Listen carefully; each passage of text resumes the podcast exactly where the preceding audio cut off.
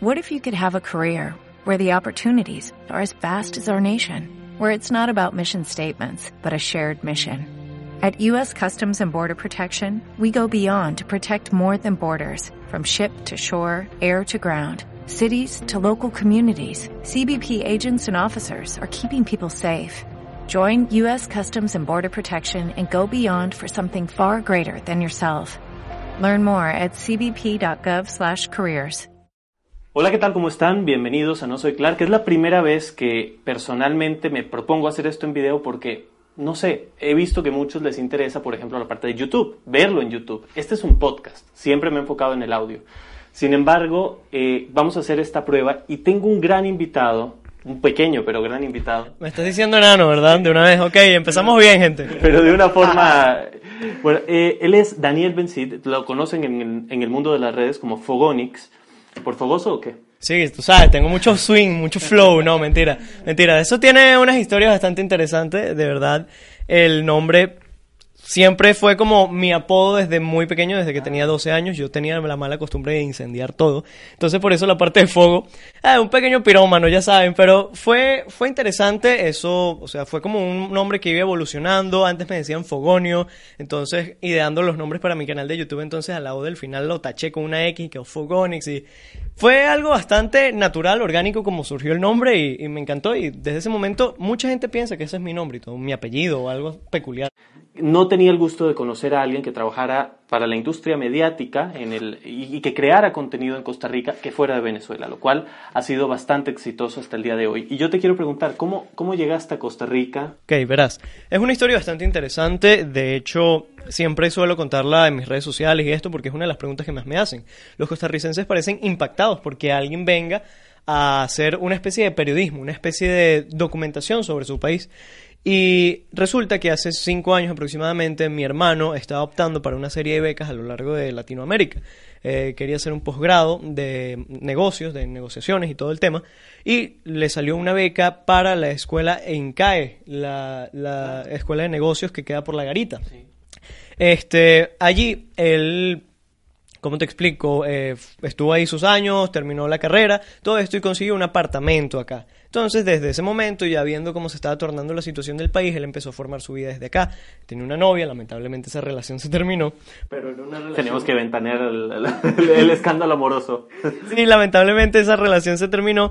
Y bueno, mi hermano, a raíz de todo eso, bueno, eh, dejó de trabajar en la INCAE porque aparte una vez se graduó, le recontrataron en la universidad y todo esto.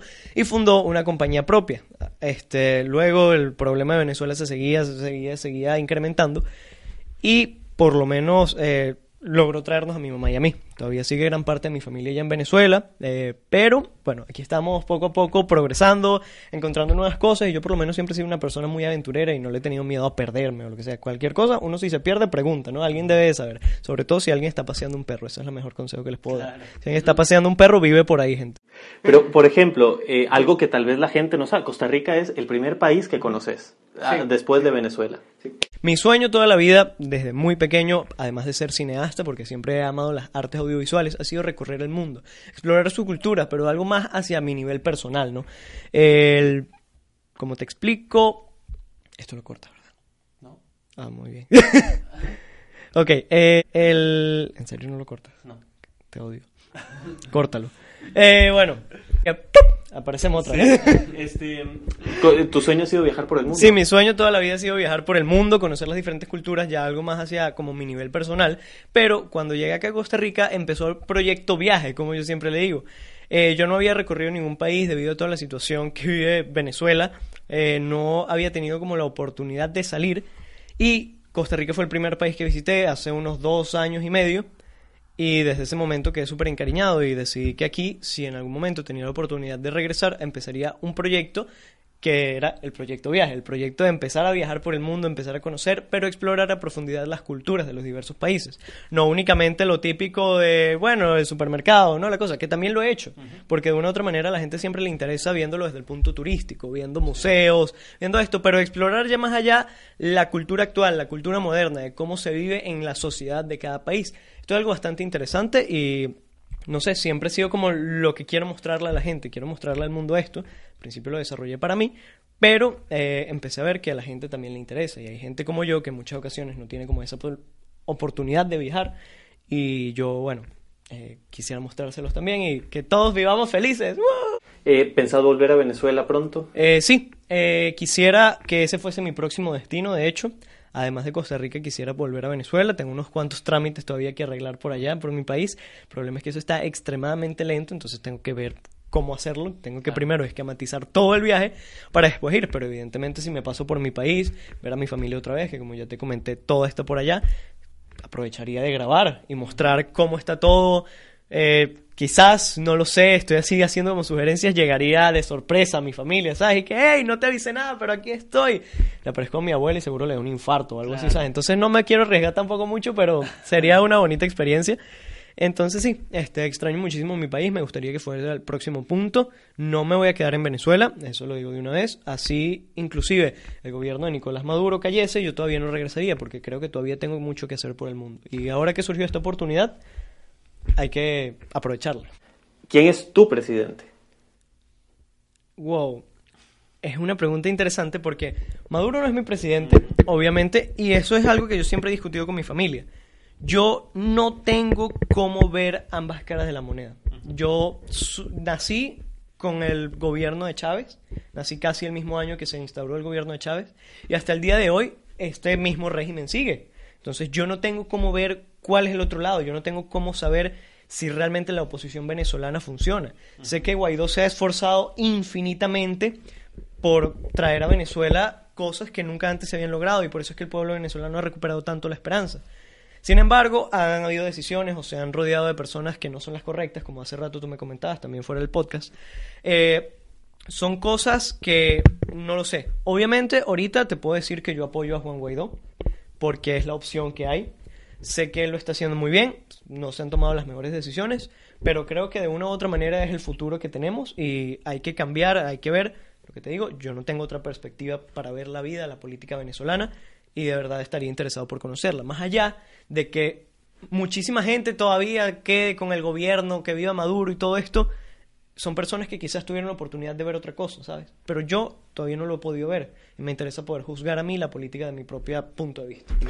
En, en, el caso, por ejemplo, vos en 2014, ¿qué estabas haciendo durante esa primera revuelta contra Maduro? En esa primera, Nada, tenía 14 años, estaba encerrado en mi casa, mi mamá tenía muchísimo miedo en ese momento porque estaba muriendo mucha gente así aleatoriamente y eran fue unas manifestaciones menos organizadas que las que vinieron luego en 2017, entonces era súper aleatorio, súper agresivo todo, metieron preso a Leopoldo, fue todo una locura, entonces que Diosdado Cabello sacaba noticias de que habían metido a Leopoldo preso a propósito para salvarle la vida porque los manifestantes para culpar al chavismo entonces iban a matar al otro. No sé, para ese momento la palabra eh, chavista todavía está como muy reforzada, está mitad y mitad. mitad. Entonces, eh, sí era como muy rara la balanza en ese sentido y yo, por ejemplo, no pude asistir a clase en meses.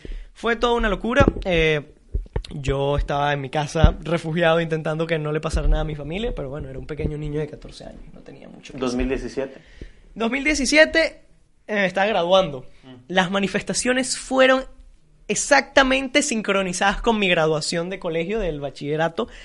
Y bueno, ¿qué te puedo decir? Andaba estudiando y yo y que bueno, a ver, ¿cómo hago para ir a clases? Para ver, ¿cómo me muevo para, esta, para, para acá? Entonces, claro, no había metro, no había transporte público, las calles estaban eh, constantemente trancadas. Uno siempre intentaba como evitar eh, como las partes de la manifestación cuando uno era estudiante. O sea, en el sentido de que uno no puede ir a manifestar con un uniforme estudiantil ah, porque puedes meter en problemas a la misma institución.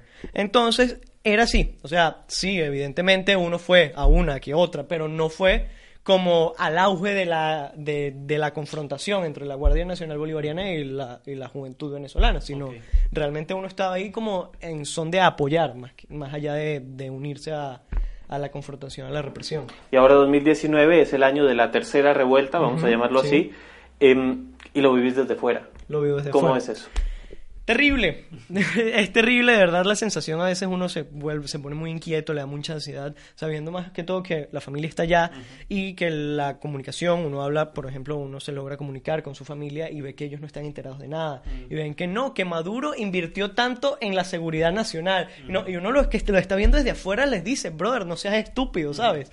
Eso es mentira. Pero entonces, como los medios de, nacionales, los medios de comunicación nacionales están tan censurados, a veces lo único que te llega a la cabeza es que Maduro hizo tal cosa, pero no te dejan ver lo que Guaidó está haciendo o las cosas y dejan a la otra, a la otra parte como unos ridículos que no saben lo que están haciendo. Entonces sí es muy intenso tener que lidiar con eso, tener que explicarle a tu familia que está dentro del país lo que está, intentar explicarle lo que está pasando, intentar darles tu punto de vista porque aunque... que vos los informás, básicamente. Sí, porque más allá de que tu familia este, sea opositora, lo único que ven son noticias del gobierno. Porque no está CNN, no, está NTN24, todo está acá. Todos los medios, eh, medios internacionales que pueden informar sobre la situación internacional que está ocurriendo hacia Venezuela, enfocada en Venezuela, no están. Entonces, por más que la tendencia política de tu familia sea opositora, sea chavista, nunca van a saber nada. Entonces, es como algo bastante interesante el hecho de tener como ese trabajo de informarle, pero que muchas veces no te crean porque son cosas absurdas, porque lo que se vive en Venezuela es absurdo. Es absurdo. Así como es absurdo. Sí, esa es la palabra. ¿Te, te imaginas el día en que todo esto se acabe, todo este, este panorama político que, que ensombrece tanto al pueblo venezolano? puedas volver a tu país, eh, no sé si a vivir, tal vez, supongo, supongo, que querés volver a tu país a vivir en algún momento, Em, ¿Te imaginas ese día? ¿Cómo te lo imaginas? ¿Qué crees que va a ser Venezuela cuando todo esto acabe? ¿Vas a poder volver a hacer lo que te gusta en tu país? Venezuela, cuando una vez toda la situación acabe, va a pasar momentos incluso más duros de lo que está pasando ahorita en sentido de reconstrucción. Hay que trabajar muchísimo para reconstruir el país que queremos tener, el país por el que queremos trabajar, porque los venezolanos ahorita ya estamos dispuestos a lo que sea con tal de tener nuestro país de vuelta. Entonces, es una pregunta muy abierta, evidentemente yo quiero volver a, estar ahí, ¿no? Espero que sea más temprano que tarde ese momento en el que yo pueda volver a estar fijamente con mi familia, ver a mi papá, ver a mi hermano menor que sigue allá en Venezuela, crecer, estar con él, apoyarlo en lo que necesite. Este, sobre todo eso, ¿sabes? Porque hay que cuidar muy bien a las nuevas generaciones, hay que darles buenos valores para que no vuelvan a pasar cosas como las que están pasando ahorita, que nos tienen tan afectados a todos nosotros. Entonces, sí, obviamente eh, quiero volver a mi país. Como ya dije, siento que todavía es un momento en el que no debo de regresar. Regresar en el sentido a vivir porque quiero regresar, quiero ir a grabar, quiero ir a ver, a poder comparar lo que estoy viviendo aquí con lo que se vivió allá. Porque ya habiendo llegado acá y estando tantos meses, uno no sabe qué tan peor puede estar la situación. Porque uno sabe que sí, ha ido mal, entonces llega Guaidó y entonces está Maduro, entonces la política múltiple en el país, la cosa cada vez está peor, el dólar es ilegal, pero entonces igual, pero todo está dolarizado y se paga en dólares en los lugares. Entonces es una locura, es una locura que alguien que esté desde afuera jamás va a entender y de verdad jamás les deseo que lo entiendan. O sea, por más que uno se lo explique, intente que lo entiendan, no lo entiendan porque es terrible. Entonces sí, yo quiero volver, pero primero tengo mucho que hacer afuera. Te voy a hacer una pregunta antes de irnos que en realidad me vienen a la, a la mente las personas que conocí en Venezuela, que estaban un poco desesperadas porque no sabían qué iba a pasar, que me decían, oye, dime cómo es Costa Rica, cómo es migrar a Costa Rica, es fácil, es difícil. Yo no lo puedo decir en primer lugar porque no soy migrante en Costa Rica, en segundo lugar porque no vivía en Costa Rica en ese momento, entonces no, no tenía una respuesta concreta. Entonces yo te lo quiero preguntar a vos, ¿cómo es migrar a Costa Rica? Para vos, venezolano, ¿es fácil llegar aquí? ¿La gente? Eh, ¿qué, tan fácil o difícil es? Te lo voy a decir corto y después te lo extiendo. Es extremadamente difícil. Ahora, vamos a extenderlo. Resulta que, primero, Costa Rica es un país al que no se le puede llegar por vía terrestre. Tienes que ser, a juro, por avión. Entonces ya ahí sale el precio adicional de pagar un avión que es muchísimo más caro que un autobús. Luego, todo el tema de las apostillas, bueno, esto ya es algo general para todos los venezolanos. Eh, tienes que tener por lo menos año y medio, dos años de preparación para salir del país, porque apostillar un solo documento, legalizarlo y todo este tema, te puede tomar seis, siete u ocho meses por documento. Entonces, título de bachillerato, eh, no sé, eh, universitario, notas certificadas, partida de nacimiento, sacar todo eso se vuelve realmente una tragedia griega. Créeme que sí, yo estuve un año y eso que la situación no estaba tan mal preparándome para venir para acá. Sin embargo, a mi mamá le faltaron muchos documentos por venir. Entonces es un país complejo por ser tan pequeño, entonces las oportunidades de laborales se las suelen dar más a los a los residentes, ¿no? A las personas acá. Y para sacar nacionalidades, eh, no nacionalidades, residencias, ya sea temporales, no sé qué, tienes que tener eh, tienes que tener muchísimo tiempo, es decir, tienes que tener unos ahorros muy grandes. Por ejemplo, para venirte como un representante de empresa o como un refugiado. Entonces, refugiado, tienes que esperar siete meses para que te den la cita. Mm. Luego de esa cita pasan otros cuatro meses para que te den un permiso de trabajo temporal y, para, y después entonces tendrás otra cita en la que evaluarán si ese permiso de trabajo te lo dan permanentemente o te lo retiran. Entonces, no puedes regresar a tu país, no puedes salir, tienes que pedir permiso es una locura el tema de refugiado. El tema de representante de empresa, entonces, es invertir una cantidad de dinero exorbitante creando una empresa, estableciendo tu familia, todo el tema, eh, para que después, entonces, tiene que pasar, después de que cumples los requisitos, tiene que pasar unos cuantos meses, la gente de cada ministerio que es responsable de estas empresas revisan el los documentos. Los documentos, gracias. Eh, revisan los documentos, revisan los requisitos que tú enviaste, entonces a veces te lo pueden aprobar, entonces no. En todos esos trámites siempre se te va a ir un año y vas a pasar un año sin permiso laboral. Lo, lado bueno de lo de la el lado bueno de la cosa de empresa, de todo esto de ser representante de empresa, no es mi caso, tampoco soy refugiado, yo ahorita estoy en un estatus aleatorio, quién sabe qué soy. Pero este, esto lo sé porque mi hermano tiene una empresa acá. Entonces, todo este, todo este trámite, lo único positivo que te puede dar es que puedes conseguir trabajo si consigues que te subcontraten, que contraten a la empresa en vez de contratarte a ti como persona natural. Pero mientras tú no vas a tener un permiso laboral para, este, eh, ¿cómo te explico? Sí, para trabajar, como todos, digamos. Como todo el mundo. Tienes que ser subcontratado por la empresa, tenerla facturando, entonces también tiene, requiere una inversión mensual que le tienes que meter a la empresa, sacarla, meterla y así vas. Es, todo un proceso Es todo un proceso y siempre te va a llevar mínimo, mínimo un año si tienes suerte. Entonces, Difícil. emigrar a Costa Rica sí puedo decirles que es una experiencia bastante complicada. Hay países que le dan muchísimas más facilidades a los venezolanos.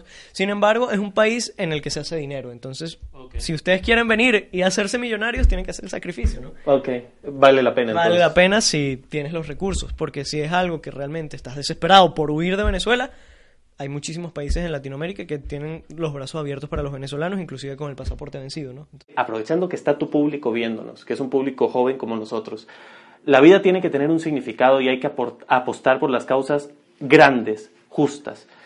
Y si la reconstrucción de Venezuela, que yo creo que va a llegar y se va a necesitar mucho talento y mucha gente joven, si podemos participar en algo suficientemente grande, nuestra vida habrá tenido sentido. Y yo espero realmente que el momento llegue pronto, que podamos volver y yo, aunque no, no, no, soy de tu país, pero vivo muy intensamente este tema, espero verdaderamente poder participar de ese proceso en el que estoy seguro que también vas a participar. Claro que sí. Desde el primer momento yo voy a estar ahí aportando, sea desde afuera, sea desde China, desde Tailandia, desde Egipto, desde cualquier país del mundo. Yo voy a estar ahí aportando, inclusive en Venezuela. Así es. Pues bueno, muchísimas gracias. Que tengan un excelente día, tarde, noche, depende de la hora en la que nos estén viendo y nos vemos la próxima vez. El lema no le gusta mucho a Daniel porque les voy a decir, a mí me causa risa. Yo no soy Clark, soy su primo. Hasta la próxima. Chao, los quiero. Que Dios los bendiga. y los Jehová, y ¿No se merece tu familia lo mejor? Entonces, ¿por qué no los mejores huevos? Ahora, Egglands Best están disponibles en deliciosas opciones. Huevos clásicos, de gallina libre de jaula y orgánicos de Egglands, que ofrecen un sabor más delicioso y fresco de granja que le encantará a tu familia. En comparación con los huevos ordinarios, Egglands Best contiene la mejor nutrición como 6 veces más vitamina D, 10 veces más vitamina E y el doble de omega 3 y B12. Solo Egglands Best. Mejor sabor, mejor nutrición, mejores huevos. Visita egglandsbest.com para más información.